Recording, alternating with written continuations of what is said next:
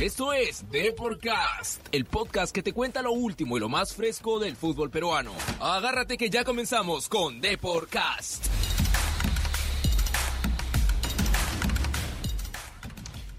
Hola, ¿qué tal? Buenos días, bienvenidos amigos de Deporcast. Eh, bienvenidos a un programa más. En esta oportunidad tenemos a una invitada de lujo, eh, ya que vamos a, a, conversar con Maca López, que es exfutbolista de Sporting Cristal y que este año emigró a Brasil.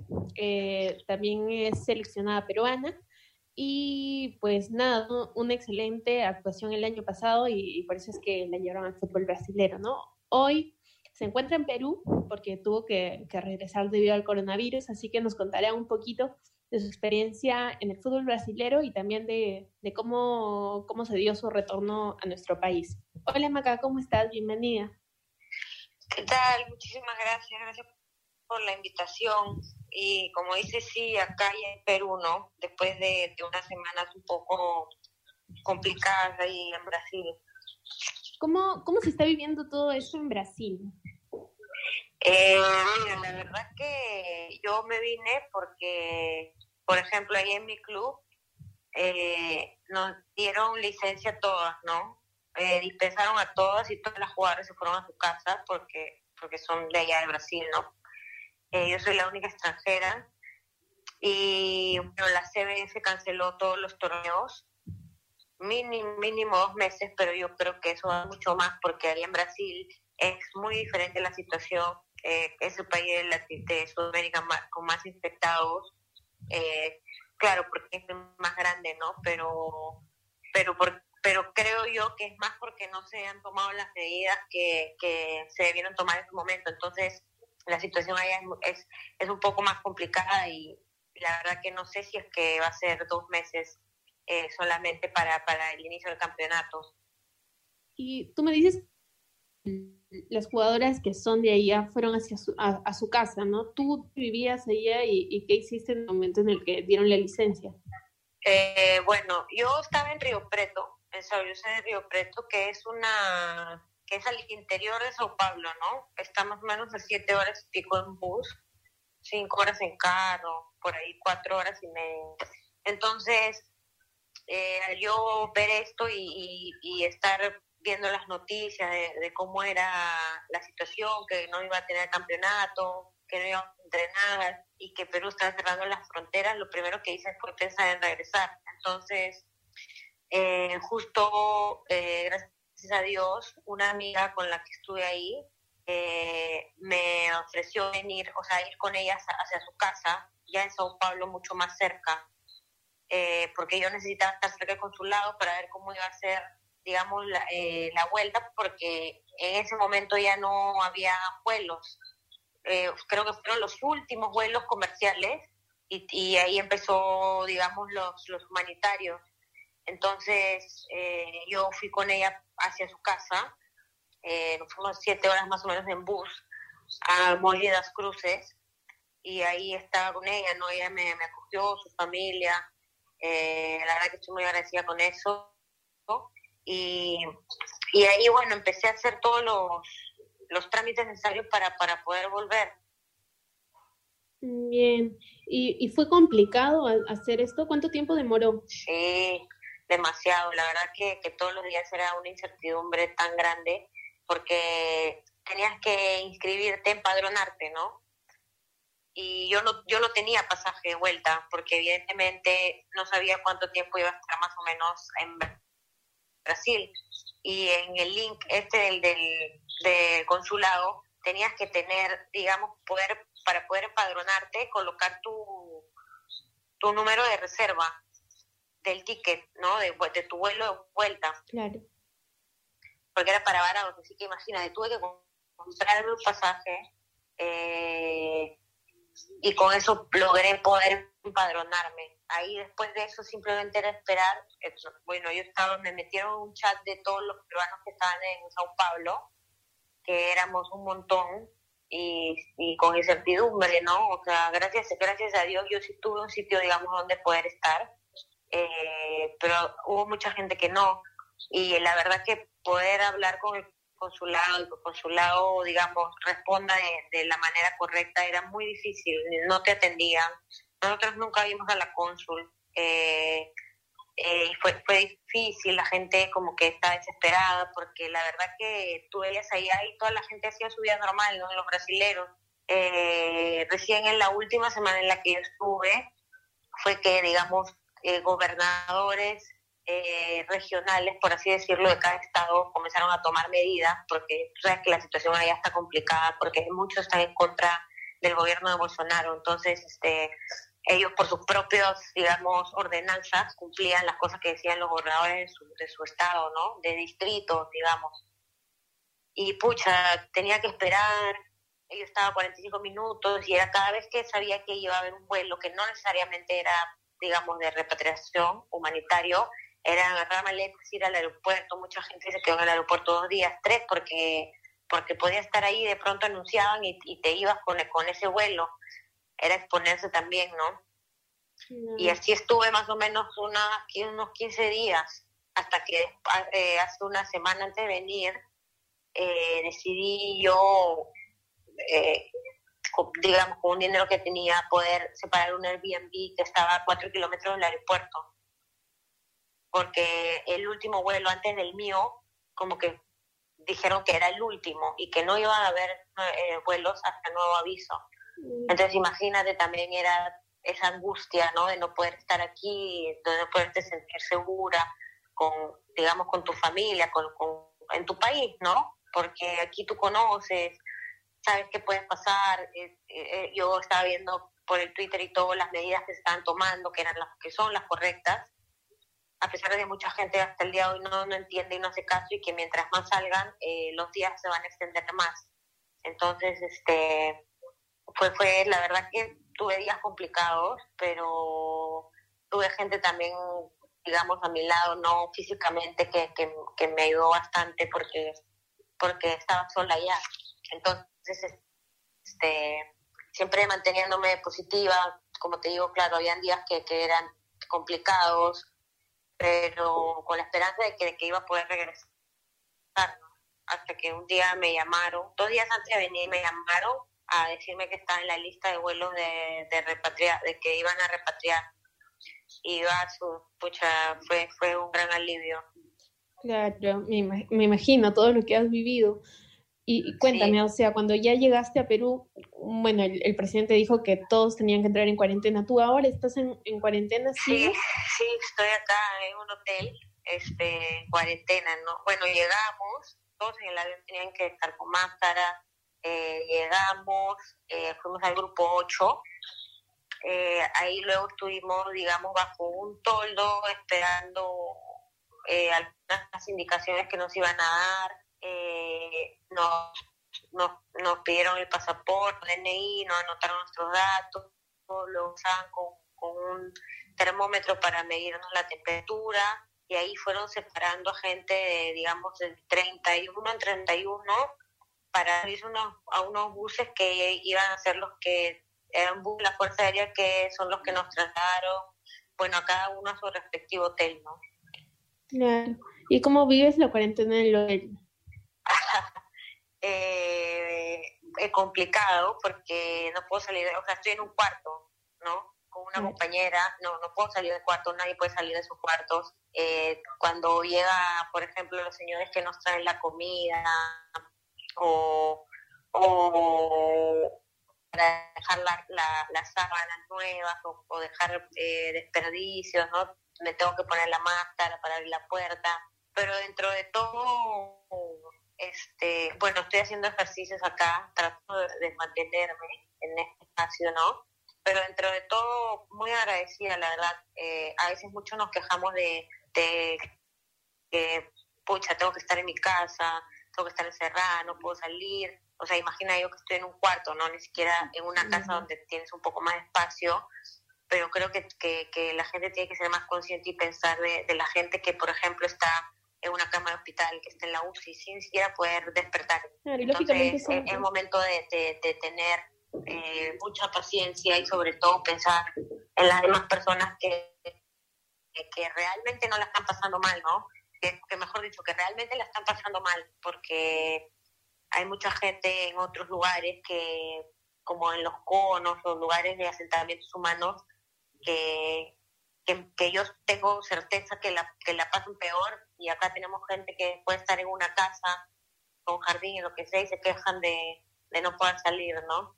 Entonces, dentro de todo, sí es complicado, pero no es el fin del mundo y creo que, que depende también cómo lo tome cada persona, ¿no? Y siempre estar agradecida por, por poder tener salud eh, y, y, un plato de comida. También es un, es un tiempo corto, ¿no? ¿Cuánto tiempo de, de cuarentena te han dado? Dos semanas, me parece. Eh, sí, bueno, hoy día, eh, el sábado, no, miento, el viernes nos hicieron unos exámenes de sangre que son, digamos, reactivos. Entonces, de acuerdo a eso, si, si das positivo por coronavirus, eh, te quedas aquí 15, 14 días. Mm, ya, este, digamos, haciendo tu tratamiento, lo que fue. Si es que es negativo, van a ser solamente 7. ¿Y cuándo te dan esos resultados? Eh, supuestamente el sábado, pero creo que hoy día, hoy día lunes no, no lo van a dar. Bien, y cuéntame, ¿tu club les ha dado algún tipo de rutina, algo así que tú estás siguiendo? Eh, no, estoy, este, no, yo estoy siguiendo este la rutina de night, de night training, ¿no? Que, que tengo la aplicación porque, o sea, ya en el club no hay nada, ¿no? Eh, mi club es, es, digamos, no es un club de infraestructura grande, ¿no? yo me fui allá más que nada por, por el reto, porque sé que ha sido campeón dos veces Paulistao, eh, pero no, simplemente, o sea, pensó a la gente que podían irse a sus casas y todo, porque no iba a haber nada. Eh, y, y, este, bueno, cada una ya sabe lo que hace, cómo se mantiene, ¿no? Entonces, este, yo acá por el momento estoy haciendo mi rutina eh, por intermedio de un aplicativo. Y cuéntame, ¿tu club en Brasil, a diferencia de Sporting Cristal, sientes la diferencia? ¿En qué sentido?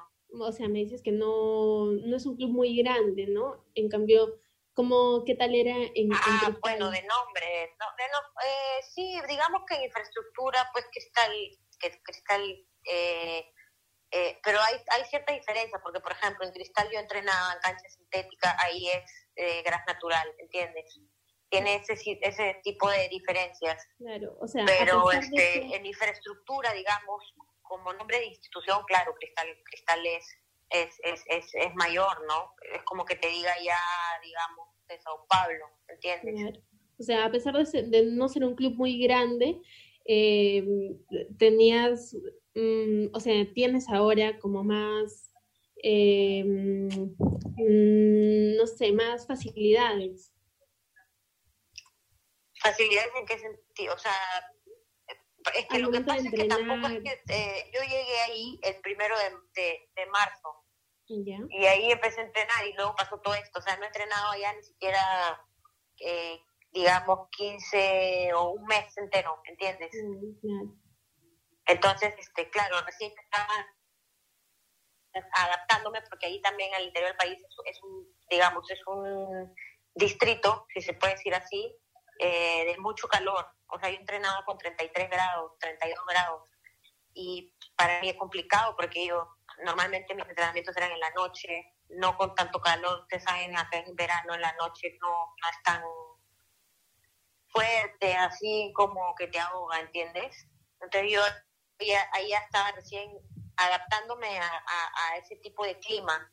Y con respecto al nivel de fútbol, ¿sentiste que, era mayor que acá? Eh, bueno, el nivel de fútbol allá sí es mucho mayor, ¿no? Es mucho más fuerte. Eh, ahí, tú sabes que aquí en Perú, que, que espero y sé que las cosas van a empezar a cambiar, solamente son tres en el fútbol femenino los clubes, digamos, que, pueden pelear algo, ¿entiendes? Eh, allá no, allá tienes un campeonato de primera división, tienes un campeonato de segunda división, tienes el campeonato carioca, tienes el campeonato paulista, eh, que está bien estructurado. el fútbol es mucho más organizado eh, y es mucho más fuerte, ¿no? Evidentemente también hay equipos que, y se van a ver diferencias de cuanto puedan, no sé, pues digamos, Sao Paulo con un equipo más chico, que la diferencia en el marcador va a ser, va a ser la misma que si juega aquí, no sé, se alianza con, con no sé, talentos Callao, ¿no? No, no es por, por, por, digamos, menospreciar el equipo, pero es una realidad. Claro. ¿Y cómo se dio tu fichaje? Ah, bueno, eh, después de los Panamericanos eh, se contactó conmigo Casirius, que es, que es una eh, agencia de, que mueve jugadores, y por intermedio de Rogerio, que fue quien me contactó, él, él, me habló, yo le dije que todavía yo estaba en cristal, ¿no? porque no había terminado un campeonato y que después podíamos conversar, él me pidió unos videos y yo, yo, se los mandé, y cuando acabó el campeonato todo ahí conversamos de nuevo y me, me habló me habló de este club. Igual yo estaba esperando lo, lo, eh, lo de fiscal, que me parece, como todos saben, este, digamos, institucionalmente está atravesar por, por varios cambios y en general el club, ¿no?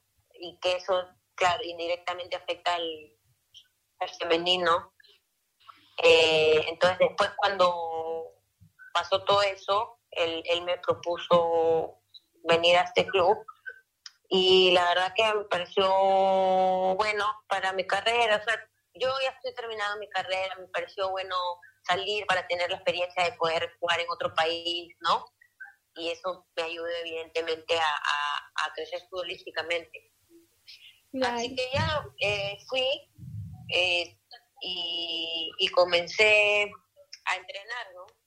O sea, todavía no, no, no, no, no pude hacer nada, la verdad, por, por todo esto que ha pasado, ¿no? Y no sé cuánto tiempo, no sé cuánto tiempo más va a estar de para. Yo, pucha, ahora con todo esto que ha pasado, no solamente a mí, sino que creo que a mucha gente y a la mayoría de gente en el mundo, eh, suceden cosas que todo tiene una razón, ¿no? Entonces suceden cosas que te hacen replantearte nuevamente tu vida, eh, saber qué es lo que realmente vas a querer hacer. Y creo que uno siempre tiene que, que escoger lo que, lo que va a ser mejor para, para, para cada persona, ¿no? Para uno, lo que, lo que le va a hacer bien. Entonces, este, ahorita yo estoy aquí, eh, voy a seguir con mi rutina y, y con el transcurrir del tiempo voy a ver finalmente qué es lo, qué, qué es lo mejor para mí. Vale, pero ¿está en tus planes volver a Brasil? Eh, sí, eh, claro que claro que están mis planes, pero también están mis planes otras cosas. Entonces, eh, a raíz de todo esto, tengo clubes que, que, porque yo no llegué a firmar, ¿entiendes? todavía no llegué a firmar este, el contrato. Ellos, ellos sí querían contar conmigo, sabían que yo había estado en selección y todo eso. Entonces allá para jugar por ellos, pero, pero tú sabes que cuando tú vas y eres extranjera tienes que eh, tramitar un montón de cosas, ¿entiendes? Y, y, justo pasó todo esto, aconteció todo esto que, que paró y frenó todo. Entonces, este, para mí lo, lo más importante en ese momento, y bueno, porque todo también allá paró de cierta manera, entonces para mí lo más importante en ese momento era volver y estar acá con, con, con mi familia, estar en mi país. Así que este, ahora, con el transcurrir del tiempo, pues veré que, que cómo van, cómo se van encaminando las cosas y al final eh, yo voy a tomar la mejor decisión para mí, para mi futuro, eh, tanto futbolístico como mi carrera, porque estudié periodismo deportivo también. Entonces, este, eh, ver qué sucede, ¿no? Claro, y, eh, tú me dices que ya estás al final de tu carrera, tienes 35 años, ¿no? 34, sí. 34. Eh, y más o menos, ¿cuándo estás pensando en el retiro? No sé, no es, que, no es que tenga una fecha, digamos, establecida, ¿no? No te voy a decir, de acá me voy a retirarme, o sea, es, es, es algo que ya pasa por mi cabeza, eh, pero no tengo nada, nada cierto todavía. Eh, creo que, que, puede ser, o sea, digamos, si es que consigo alguna oferta laboral dentro del periodismo para crecer en lo que es mi carrera, porque acá no se puede vivir del fútbol. Eh, ustedes saben cuál es la realidad del fútbol femenino en Perú. Todavía uno no puede ser profesional. Espero que pronto eso cambie para, para las generaciones que están abajo, eh, que puedan dedicarse netamente a ser eh, jugadoras, ser atletas, ¿no? Entonces, este, mientras que siga y, tenga la posibilidad de, jugar, voy a jugar, pero pensando también, digamos, en, en, un futuro para mí, ¿entiendes? Entonces, no es que tenga una fecha establecida, pero sí, sí es, eh, sí es algo que está pasando por mi cabeza. Sobre todo también con estas cosas que han pasado. Bien, bien, Maco, muchísimas gracias. Tal vez algún algún mensaje a, todos, eh, todas las personas que nos van a escuchar. Eh, sí, bueno, quería decirle que, que tengan mucha paciencia, que a veces a veces uno a uno le toca, bueno, en general, ahora sí a todo el mundo, ¿no? Eh, literal, eh, pasar por, por momentos así eh, son tristes porque, porque hay gente que muere, pero quizás son, son esas personas eh, las que nos van a, hacer ver y nos van a hacer notar que, que tenemos que cambiar muchas, muchas cosas, muchísimas cosas. Creo que esto nos va a hacer más solidarios, más empáticos, eh, darle valor a lo que realmente importa y, y, que por favor se queden en sus casas, que, que piensen en, mucha gente se cree pues inmortal, ¿no? Que no le va a pasar nada, pero ahí están pensando solamente en ellos y no es momento de pensar solamente en uno, sino en, un bien común. Entonces pedirles que se queden en sus casas, que no salgan y que, y que tengan mucha, mucha paciencia y que tengan mucha fe sobre todo. Bien, muchísimas gracias Maca por, por la conversación, por la entrevista. Y... Gracias a ustedes. Listo, estamos hablando. Chao, chao. Cuídate, chao. Bueno, eh, conversamos con María José López, que sí, pues la, pasó mal en, Brasil hasta llegar a, Perú, pero ya actualmente se encuentra en cuarentena, este, esperando, ¿no? Que, le den los resultados de coronavirus. Esperamos que, que todo salga bien con ella y que esto también vuelva a, su curso normal en algún, momento y que el fútbol retorne también. Eh, bien, eso ha sido todo por hoy, amigos de Podcast. Eh, muchas gracias por, por, escuchar y no olviden que estamos constantemente subiendo notas a deport.com y que también pueden encontrarnos todos los días en todos los kioscos eh, a tan solo 50 céntimos. No olviden lavarse las manos, salir solamente si es que es necesario y pues tener mucho cuidado. Chao, chao.